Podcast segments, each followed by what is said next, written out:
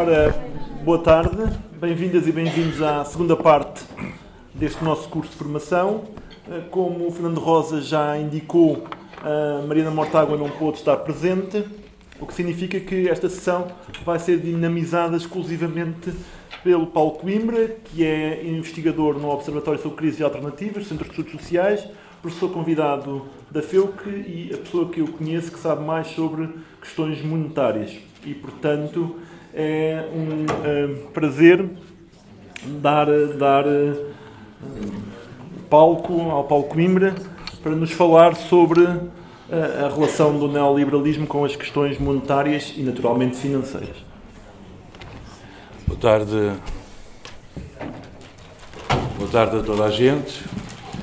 Uh, agradeço primeiro aos, aos, às pessoas presentes. Estar aqui para discutir neoliberalismo num dia lindo de primavera é de facto generoso e militante. Uh, agradeço à organização o convite. Repito uma parte da entrada uh, inicial do, do discurso do, do meu camarada Abreu, quando diz que é uma enorme responsabilidade falar depois de pessoas tão capazes. Uh, acrescenta isto, uh, pode ser um bocadinho embaraçoso, mas é totalmente verdadeiro. Aprendi com todas as pessoas que fazem parte deste painel ao longo da minha vida, genuinamente. Alguns mais novos, mas nem por isso aprendi menos com eles. Por isso é de facto um prazer estar aqui. Uh, bem, peço-vos alguma compreensão para o assunto que eu vou apresentar, porque estas matérias monetárias podem ser entediantes.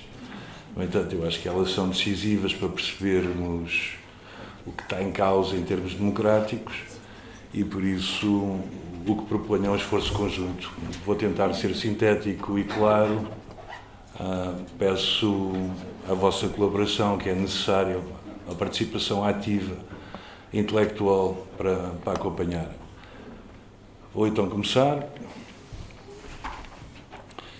Por isso, o nome que decidi dar a esta apresentação, que é também o programa da apresentação, é esta ideia de que não há dinheiro, a meu ver, um falso constrangimento, um dos alicerces principais do neoliberalismo, uma maneira de nos introduzir esta ideia falsa de que não há alternativa. Há sempre alternativa para tudo, menos para a morte, como se diz. A economia, seguramente que há sempre alternativa para tudo. Com dinheiro, há sempre dinheiro. Se alguma coisa não é escassa na nossa economia, é o dinheiro. Trago-vos aqui, só para animar a sessão, duas senhoras que toda a gente conhece, com esta ideia sempre, não é? A Teresa May com a ideia de que não há árvore mágica do dinheiro, a Thatcher com esta ideia de que todo o dinheiro é dinheiro dos contribuintes, que é sempre uma ideia politicamente muito operacional. E esta outra ideia, de facto, as pessoas fogem como o diabo da cruz da discussão destes assuntos, por razões muito boas, sim.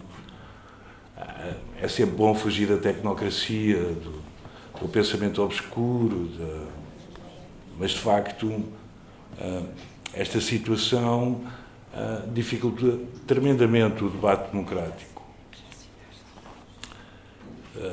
Do meu ponto de vista, seguindo outros autores, vamos ver quais, esta opacidade, esta incapacidade generalizada de perceber de finanças, sobretudo finanças públicas, existe por design.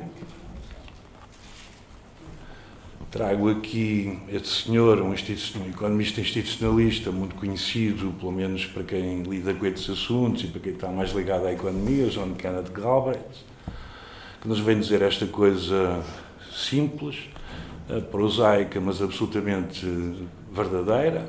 O processo pelo qual os bancos criam dinheiro é tão simples, tão simples, que as pessoas se recusam a acreditar. E agora uns meia dúzia de slides acerca do que é ensinar nos cursos de economia, uh, o, o, que contribui imensamente para que haja uma incompreensão generalizada destas questões.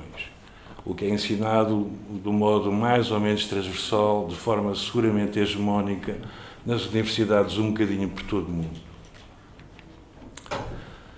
Desde logo é ensinado que o dinheiro é escasso, nunca é dito para quem é que é escasso, em que circunstâncias é que é escasso. Ah, também nos é dito eh, que a sua disponibilidade depende da acumulação prévia de poupança.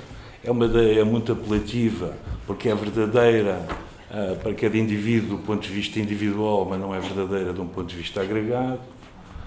Também nos é dito ah, que a disponibilidade da moeda, do dinheiro, depende da impressão de moeda pelo Banco Central, é a ideia de que o Banco Central controla o processo. E também nos é dito que um contrato de crédito, o que um empréstimo é um contrato entre duas partes, uma, uma que empresta e outra que pede emprestado. Do meu ponto de vista, de acordo com a economia que eu conheço, a economia heterodoxa, seguramente, que inclui economistas que vão de Keynes a Thorstein, Veblen, a Minsky, a, a Galbraith, mas também a economistas mais contemporâneos, como Randall Rey ou Stephanie Kelton. As quatro afirmações que acabamos de, de ver estão profundamente erradas. Os erros vêm de, do início, Adam Smith diz-nos que o dinheiro é um meio neutro, está errado. O Paul Samuelson diz-nos a mesma coisa de modo mais elaborado, que é se tirarmos aquilo que é acessório ao processo económico, uh, trata-se apenas de troca, por isso o dinheiro não serve para nada e é neutral. Krugman e Robin Wells dizem-nos que o sistema bancário é apenas o intermediário financeiro. Uma pesquisa no Google atira-nos para um primeiro artigo do público. Se pesquisarmos esta questão da poupança, se é ou não necessário ter poupança para ter dinheiro, atira-nos, por exemplo, para este artigo, começa por dizer: sem poupança não há investimento. E sem investimento não há crescimento. É, estamos sempre a ouvir isto, não é? É uma versão elaborada Uh, digamos que é economias para a ideia de não há dinheiro. Temos primeiro que poupar e depois é que podemos investir. Sem investimento. O senhor, repara, começa por introduzir este argumento falso, mas puxando uh, de credenciais académicos. Não é? Este ano eu vou dar uh, Economia Monetária Internacional vou-vos poupar, não se trata de pessoas, vou-vos poupar a, Podes. ao autor. Podes dizer o autor para as pessoas pesquisarem. Sim. É, conhecido. Aqui outra, outra ideia falsa, não é? A ideia do multiplicador monetário. Luís aqui é conraria. Peço desculpa. Um, mais uma pesquisa Google, desta, desta vez sobre o multiplicador monetário. É uma ideia tremendamente popular entre economistas, mas absolutamente falsa. Quer dizer, na falsidade desta ideia, temos, por exemplo, a concordância uh, de vários economistas que trabalham no BCE, de, de, componentes da Reserva Federal Americana, mas continua a ser profusamente ensinado. O que é que é o multiplicador monetário para quem não é economista? É basicamente a ideia de que os bancos uh, multiplicam o dinheiro, mas que para o multiplicarem carecem previamente, previamente da posse de reservas que são necessariamente cedidas pelo Banco Central, que pode ou não fazê-lo. Em certas circunstâncias, por isso, os bancos podem de facto criar dinheiro, mas se tiverem previamente reservas. É falsa a ideia.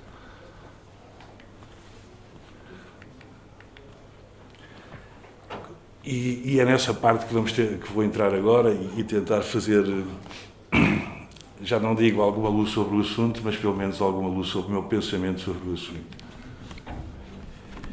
Por isso, eh, não, os bancos centrais não controlam a criação monetária porque controlam as, as, as reservas.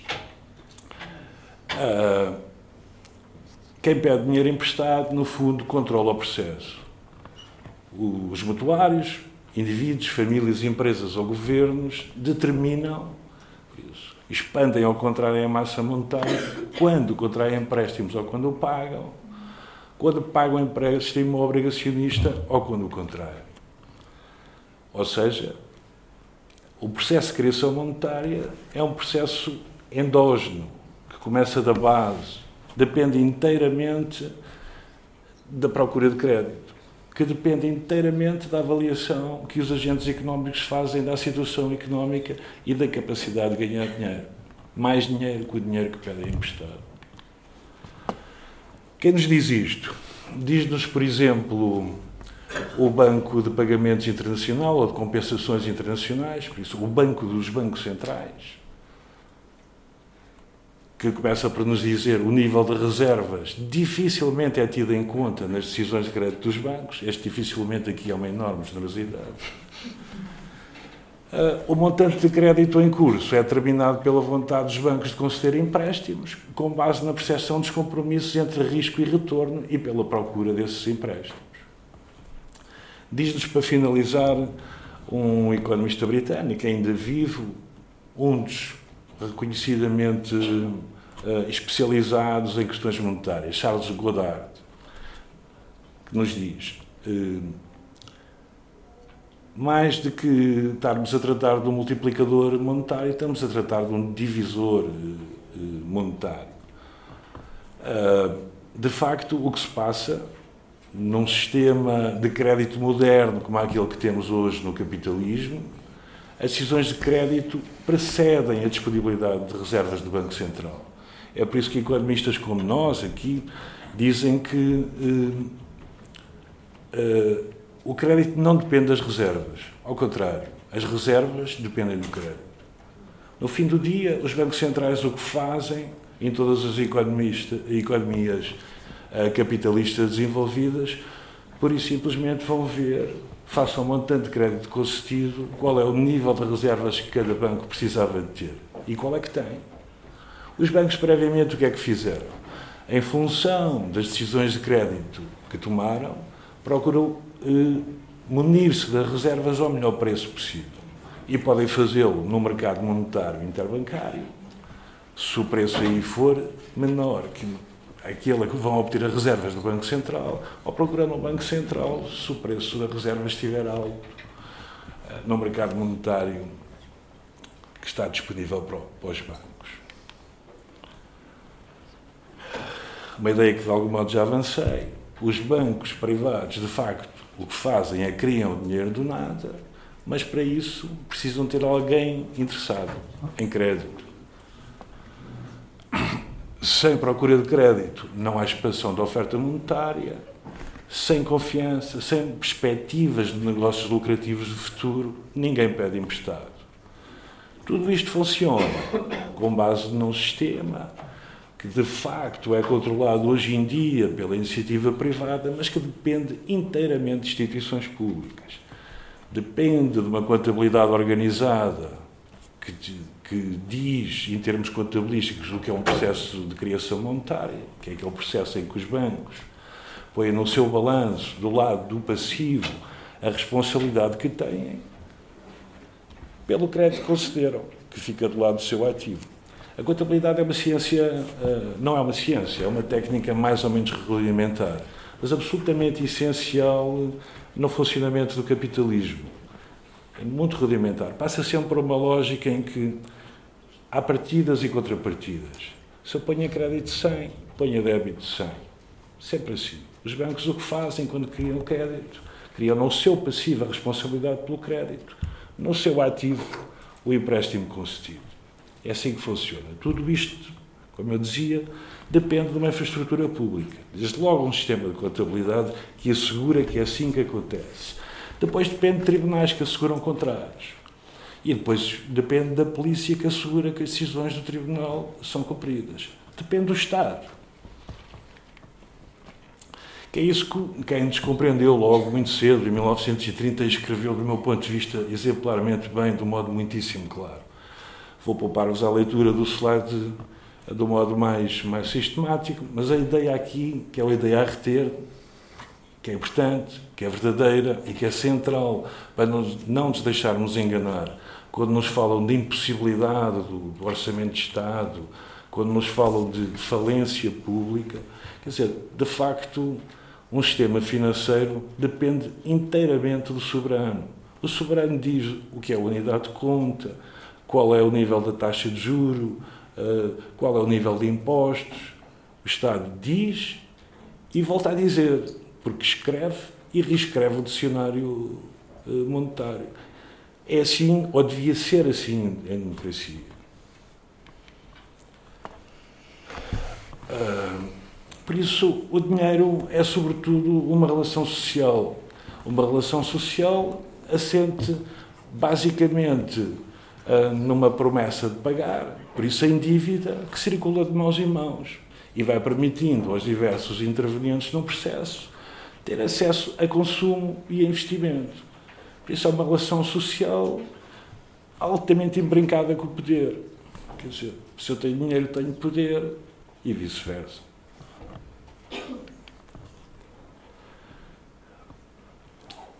É um sistema que assenta sempre em dívida. As moedas e notas são passivos do Banco Central, mas são ativos de quem as tem no bolso. O depósito bancário é um passivo do banco, mas é um ativo de quem tem esse dinheiro no banco. Uma obrigação do Tesouro é um passivo do Estado, mas é um ativo de quem a comprou. Uma obrigação de empresa e de aspas. E assim por diante. Todo o dinheiro é um ativo e um passivo para distintos agentes económicos. Por isso, esta ideia da, da precedência da poupança, só com poupança prévia é que eu posso investir, que é falsa era verdadeira numa economia não intermediada por dinheiro. Reparem, se uma pessoa produz milho e não consome o milho todo que produz, pode pôr milho de lado, é uma decisão exclusivamente sua, está de lado. É um ativo para quem o produziu.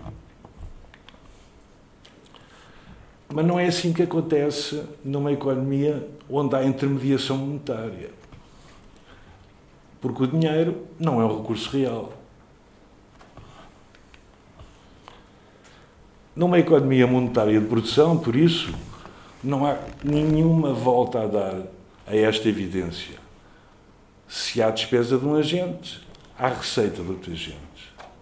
Do ponto de vista agregado, o volume da receita é exatamente igual ao volume da despesa. O que nos leva a uma das constatações eh, mais operacionais para desmontar eh, uma das principais, um dos, um dos principais constrangimentos impostos pela ideologia neoliberal no caso de receitas públicas de respeito, que é aquela ideia de que o Estado tem toda a conveniência em manter um orçamento público equilibrado, ou preferencialmente superavitário. Porque reparem, se ninguém pode ter despesas superiores a receitas, uh, sem que o outro tenha receitas superiores a despesas, isto quer dizer o quê? Isto quer dizer que se dividirmos a economia portuguesa toda apenas em dois setores, o setor público e o setor privado. Reparem, se o setor público tiver mais despesas do que receitas, ou seja, se tiver déficit, o setor privado, que é toda a restante economia, tem mais receitas que despesas. Mas o contrário também é verdade. Isto leva-nos onde? Finanças públicas que determinem o saldo orçamental positivo representam a inviabilidade económica das famílias e das empresas. Porque obriga as famílias e as empresas a incorrer em déficits sistemáticos. Ora, nesta fase podem perguntar, ok, isso é um problema, mas e o Estado? O Estado pode ter déficits sistemáticos? Pode, pode e deve. Aliás, os déficits para o Estado, qual é o, critério, o bom critério das finanças públicas, do meu ponto de vista, e do ponto de vista desta economia heterodoxa que vos trago? Quer dizer, o facto do déficit orçamental deve ser aquilo que for necessário ter para assegurar que existe pleno emprego porque o Estado escreve o dicionário monetário. Não nos interessa ter um superávit. O que nos interessa é ter a economia a funcionar e as pessoas empregadas. Isso é o que interessa. Como é que o Estado gera um déficit permanente? De muitas maneiras. O déficit pode tornar-se um problema porque acrescenta a dívida. É? A dívida, no fundo, é a acumulação de déficits. Como é que o Estado resolve este problema? Resolve-o, assim, se consigo dizer do modo objetivo. No fundo, uma dívida pública, o seu crescimento ou a sua sustentabilidade depende de dois fatores principais: o crescimento e o nível da taxa de juro. Ora, uma boa política pública tem excelentes possibilidades de controlar ambos. Desde logo, eh, se tivermos desemprego, isso quer dizer que a componente privada da economia não está a fazer o suficiente para que a procura agregada gere emprego para toda a gente. O crescimento está baixo. O Estado o que deve fazer é usar recursos financeiros de que é monopolista, de que cria, para empregar pessoas. Isso faz crescer a economia. Uma das duas variáveis, a relação entre crescimento e taxa de juro, é manipulada desta forma. Uma política monetária orçamental expansionista que gera mais crescimento. O Estado pode fazer outra coisa bastante mais prosaica, que devia fazer, no ponto de vista sistematicamente, que é assegurar que o país não paga 16%, quase 17% de juros para refinanciar a sua dívida pública, como o país teve que fazer em janeiro de 2012. O Estado pode, pura e simplesmente, decidir que a taxa de juros é zero, como devia ser, na maioria das vezes, zero ao próximo. Não há qualquer razão para não ser assim. O Estado, se considerarmos que o Banco Central é uma componente do Estado, como, a meu ver, obviamente é. Não é? Quer dizer, Banco Central, de facto, quando cria reservas, ah, o que está a fazer é, por via de delegação de poderes, um poder que pertence à sociedade, ah, está a criar dinheiro, sim. Falo em circunstâncias restritas, sobretudo neste, nesta economia neoliberal que vivemos, mas quer dizer, toda a criação monetária depende do. Uh, desde logo legitimidade pública, depois de um aparato público. Por isso, o Estado pode decidir qual é o volume de taxa de juros. Claro, há interrelações que estabelecem com as economias com quem temos uh, transações e podemos ir lá seguir, seguramente vão surgir questões este nível na, no período de debate e a seguir falarei mais disto. Mas por isso, o, o que eu procurava dizer é que se as despesas de um são as receitas de outros, se ninguém, se a economia no seu conjunto não pode ter toda ela superávit, se é preciso escolher quem é que tem déficit, deve ser o Estado e não o setor privado. Por estas razões e por outras.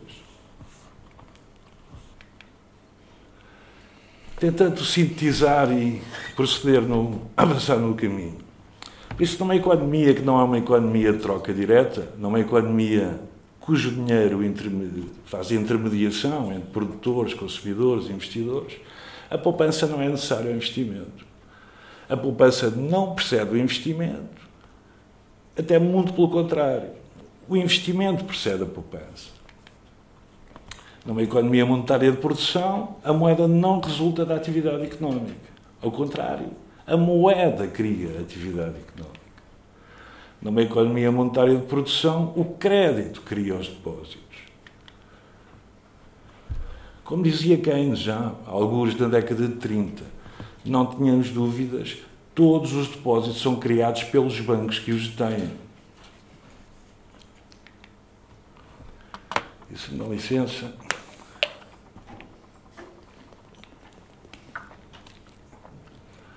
Por isso, nestas questões da, da criação monetária, o fenómeno substantivo essencial que interessa é um fenómeno de criação endógena.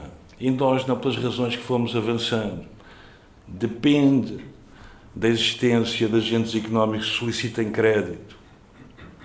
E é endógena porque as reservas necessárias neste processo são automaticamente concedidas pelo Banco Central.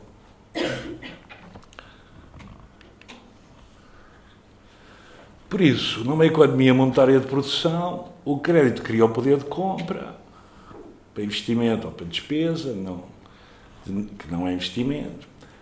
Esse poder de compra cria atividade económica, cria produto, cria PIB e cria emprego. E o emprego gera rendimentos, gera salários, gera os lucros, gera receitas fiscais. Isso, e é este rendimento que permite que façamos o rollover, o pagamento das dívidas a que incorremos. Por isso, quer dizer, ao contrário do que se ensina nas universidades do modo esmagador, do que se lê nos jornais, do que com sucesso uma certa visão neoliberal da economia conseguiu impor, o dinheiro interessa mesmo, é neutral. E as pessoas, como dizer, se pensarem um bocadinho, julgo eu, e, e, ficarem menos agarradas àquilo que são estes convencionalismos do, do economês, percebem que o dinheiro interessa. Pois claro que interessa, o dinheiro não é neutral, interessa. Quando não temos dinheiro, então percebemos isso bem, dinheiro interessa. Por isso, como eu percebo que se possam pôr questões de credibilidade, que as afirmações que estão a fazer são muito fortes, trago para me escudar o insuspeito Banco de Inglaterra, para me ajudar nestas, a sustentar estas afirmações. Dizem eles, numa tradução que eu suponho que seja razoável. No modelo bancário de intermediação de fundos emprestáveis, ou seja, neste modelo dos multiplicadores monetários, nestes modelos que pressupõem uh, que a poupança percebe investimento, nesse modelo, os bancos aceitam aforrador, de aforradores depósitos de recursos reais pré-existentes que depois emprestam. Ou seja, o banco faz é recebe de um cliente depósitos e a seguir empresta a outro cliente. É? Diz o Banco de Inglaterra. No mundo real não é assim que acontece. Os bancos fornecem financiamento através da criação de dinheiro. Ou seja, criam depósito de dinheiro novo através de empréstimos. E quando fazem, quais são os limites que enfrentam? Que limites é que enfrentam? Apenas a avaliação de risco que fazem. Ou seja, os bancos sabem que, apesar de criar dinheiro do nada, vão ter que acabar por pagar, sob a forma de juros, um certo montante. A questão que se põe para um banco é se encontra um cliente capaz de, de um retorno maior do que o custo em que incorre nesta operação. É a única consideração. E temos, aliás, recentemente, nas últimas décadas, vários exemplos de uma má avaliação que os bancos fazem a este nível. Por isso, isto é um, um paper que se tornou clássico, 2014. Temos aqui os mesmos autores a voltar à carga em 2018, a meu ver, com uma formulação uh, absolutamente uh, reafirmando o que disseram anteriormente, mas com formulações, a meu ver, mais elegantes e sintéticas.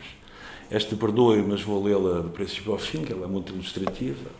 Dizem os autores: uh, primeiro discutimos a causalidade lógica. Considere-se o caso especial do novo empréstimo destinado a investimento físico, concreto, corpóreo o empréstimo e o depósito criado levam a investimento adicional que de outro modo não teria ocorrido porque o investidor não tinha acesso ao necessário poder de compra. Eles, o empréstimo e o depósito, têm de levar, por definição, a, a poupança adicional. Uh, isso acontece enquanto resultado de identidade da contabilidade nacional entre poupança e investimento, e não enquanto resultado de um equilíbrio entre poupança e investimento gerado por uma taxa de juros de equilíbrio.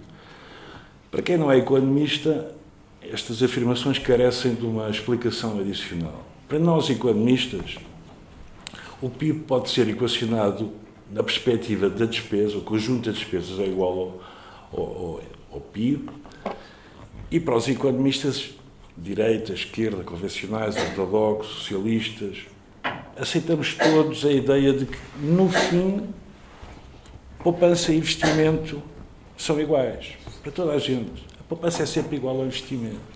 O que os economistas estão aqui a dizer ah, não é contrariar esta ideia. Estão simplesmente a dizer que o que gera poupança é um investimento que se torna bem sucedido. Um investimento bem sucedido é a poupança. Isso é que é a poupança. Por isso, A poupança resulta do investimento e não acontece de acordo com o quadro ficcional que é apresentado, que é ensinado um pouco por todo lado nas universidades. Não resulta do equilíbrio entre procura e oferta de crédito a uma taxa de juros de equilíbrio que é gerada no mercado. Não, a taxa não é gerada no mercado.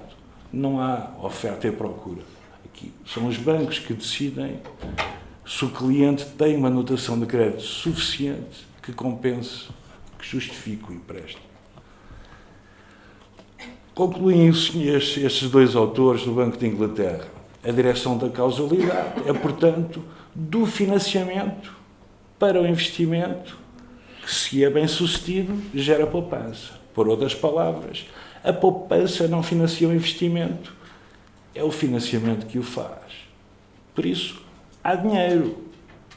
Há dinheiro. Há sempre dinheiro. Quando os bancos privados decidem que há dinheiro, há dinheiro.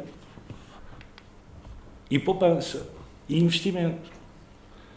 Quer dizer, apesar disto ser um bocadinho, esta lógica invertida ser ensinada por todo lado, ser muito relevante na discussão pública e publicada, apesar de tudo, mesmo as instituições que, em termos internacionais, mais divulgam esta ficção, também têm minorias nos seus departamentos de estudos que publicam o contrário. Quer dizer, o que temos estado a ver desde os autores do Banco de Inglaterra não determina a condução da política monetária no Reino Unido. Como o que vamos ver agora, um paper de uma componente, da componente de São Luís da Reserva Federal Norte-Americana, o Banco Central Norte-Americano, também não condiciona a política monetária dessa reserva, ah, mas quer dizer, mas não deixa de estar publicado no seu site, fazer parte dos seus materiais e nos diz o seguinte: é o que se diz neste paper. Uh, no que diz respeito a ensinar a ligação entre os, entre os bancos, os bancos comerciais e a Reserva Federal, ou seja, o Banco Central, uh, o que temos a dizer é descansa em paz, uh, multiplicador monetário, ou seja, é um paper produzido, no fundo, com fins educativos e alertando os economistas que produzem materiais para deixarem de ensinar esta ficção. É o que diz este paper.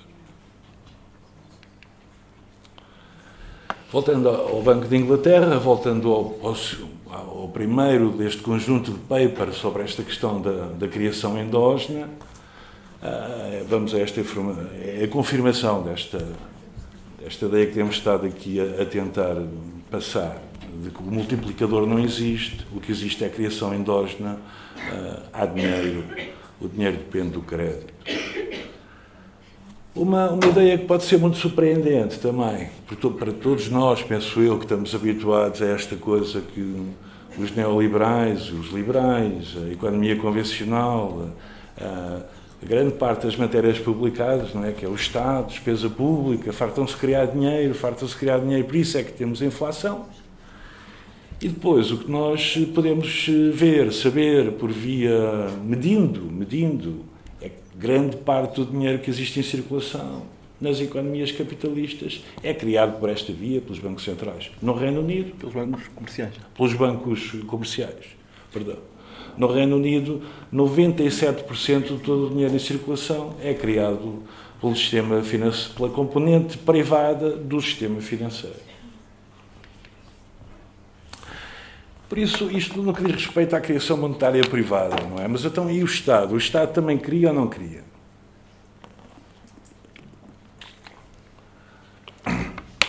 Eu vou avançar aqui nesta, nesta parte, ela pode tornar-se um bocadinho mais confusa para toda a gente, para mim inclusive. Por isso, antes de mais, vou passar-vos a ideia central sobre, sobre, sobre este assunto, que. Uh, Analisado este processo de criação monetária sob a responsabilidade pública, o que é que nós vimos? Uh, por isso, expurgadas estas operações de todas as limitações autoimpostas, de toda a diversidade institucional, uh, de todas as proibições de financiamento aqui e acolá, o que é que nós temos? Temos que o Estado uh, temos que, no fundo, todos os déficits representam a expansão monetária. Essa é a verdade. Sobre o detalhe, vamos ver mais a seguir, mas esta é a primeira ideia aqui. Os déficits públicos são a expansão monetária. Com mais detalhe, eh, veremos à frente, vamos, vamos pelos, pelos slides. Antes de, irmos com mais detalhe à questão, trago-vos aqui um artigo que eu também, se permite, recomendo. É muito educativo. Tens 15 minutos, Paulo. 15 minutos. Deixa eu ver quantos slides faltam. Sim, isto resolve-se.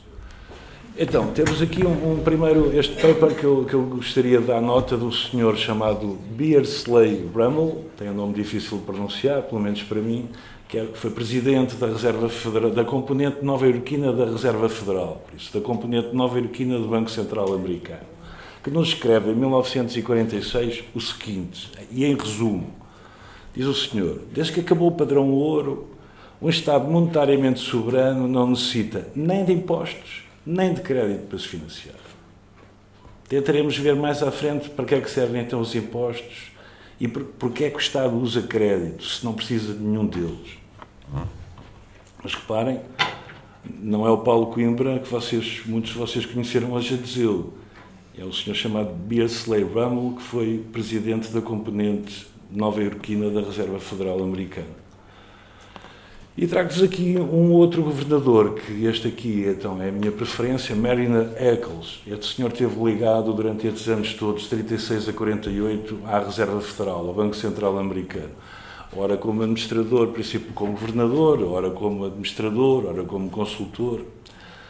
Quer dizer, tem uma enorme responsabilidade para o bem e para o mal uh, sobre o funcionamento dos bancos centrais um pouco por todo o mundo, ainda hoje.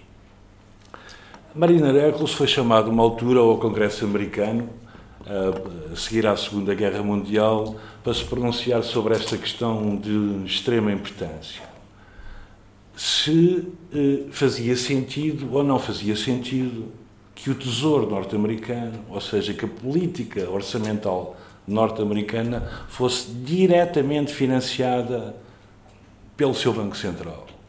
Criação do Banco Central, uso pelo Tesouro. Uh, como eu digo aqui, repare, esta discussão nos Estados Unidos só se estabilizou em, 90, em 81 com a proibição que desde então até agora se tornou definitiva.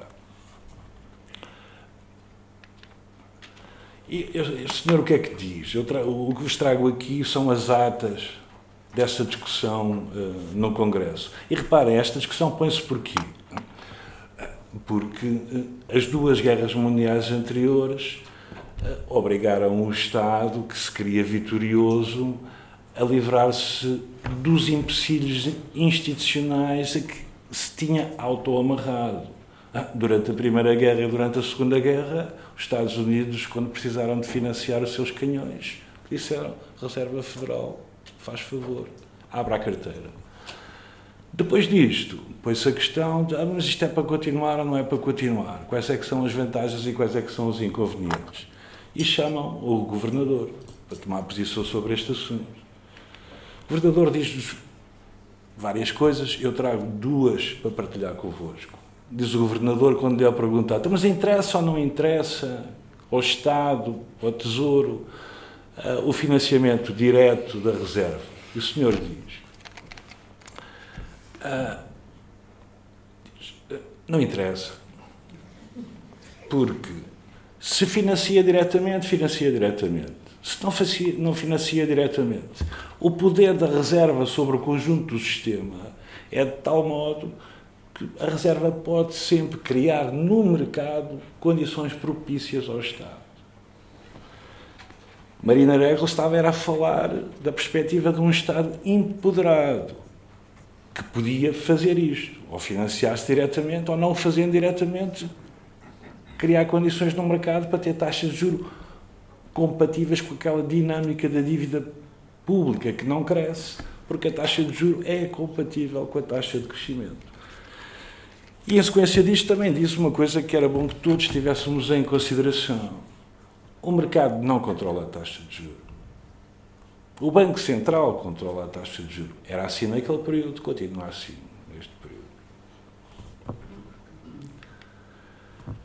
Isto é muito importante, não é? Quer dizer, por todas as razões que são mais ou menos auto-evidentes, como eu suponho, tivemos historicamente uma excelente demonstração de porque é que isso é importante. Nós temos aqui, repara, isto um gráfico onde está representada a taxa de juro, a vermelho, onde está representada a dívida pública de Portugal. E o que é que nós temos aqui? Temos uma dívida pública e tal, que vai por ali, acima, e chegamos a 2012, em janeiro de 2012, temos a dívida pública a cerca de 120% e temos a taxa de juro a quase 17%. Agora vai-se cantar. A, a quase 17%. Ora, isto cria um problema terrível na sustentabilidade das finanças públicas, porque, como vimos anteriormente, a sua sustentabilidade depende de uma relação equilibrada entre taxa de crescimento e taxa de juro. Ora, se temos eh, uma taxa de juro de 17%, isso quer dizer que para a dívida pública se, eh, se manter equilibrada, que ter um crescimento de 17%. Isso não existe, nem na China. Mas reparem, o que é que nos diz esta economia convencional a que estamos habituados? Ah, a taxa de juros é função do risco, função de país semi-periférico. Estão a ser governados por socialistas que desperdiçam dinheiro e não têm racionalidade nas decisões económicas. O risco é imenso. E os mercados pretendem ser ressarcidos por esse risco. E como a situação era assim, tivemos a Troika para nos ensinar a gerir as finanças públicas e para nos emprestar o tal dinheiro que não existia. Mas reparem, a dívida pública basicamente nunca saiu de 120% e chegámos a 2021 com taxa de juros zero. Por isso, é uma ficção. A taxa de juros determinada pelos mercados é pura ficção. Pura ficção. A nós custou-nos a violência da intervenção da Troika, custou-nos pensões, custou-nos ordenados, custou-nos o recuo do PIB para valores de uma década atrás. É um desastre que assenta numa inteira ficção. Inteira ficção. E Marina Recles continua. Por isso pensa, pensa esta questão. Desculpa lá, Paulo Coimbra, então e a credibilidade do governo português conquistada junto dos mercados? Interromper. Isso é uma excelente questão. Não foi combinado, não foi combinado. Isso é uma excelente questão. Trataremos dela no período de debate, seguramente. Agora, uh, tentando ser mais rápido. Afinal, porque é que os mercados estão entre estão imiscuídos no soberano, entre o seu tesouro e o seu Banco Central. O que é que os mercados estão aqui a fazer?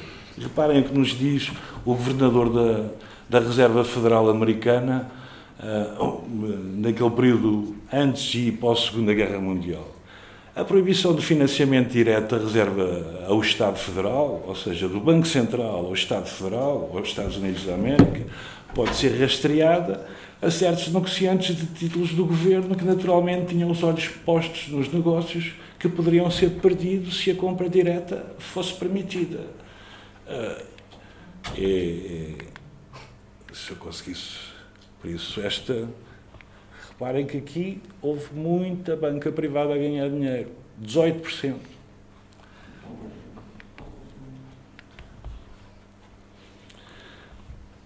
Em síntese, eh, para usar esta, o trabalho desta economista, Stephanie Bell, no seu número, nome de, de solteira, Stephanie Kelton, uh, atualmente, uh, de facto, como é que o Estado se relaciona com esta questão da criação monetária?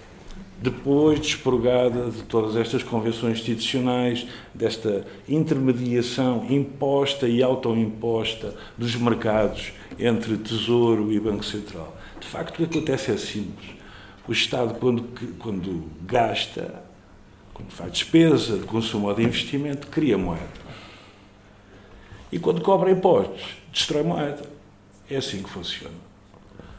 Para que é que pede emprestado? Para retirar alguma da moeda que pôs em circulação, de circulação. Por isso. Aliás, é uma questão lógica. O Estado primeiro eh, gasta, depois cobra impostos quer dizer, cobrar impostos é retirar dinheiro de circulação, mas se o Estado é monopolista, teve que lá ter colocado primeiro. Por isso, um Estado monetariamente soberano, que imita a sua moeda, que se individe na sua moeda, isto é importante, suponho que vai ser importante para o debate, que se individe na sua moeda, não incorre em restrições financeiras. A única restrição em que incorre é uma restrição real.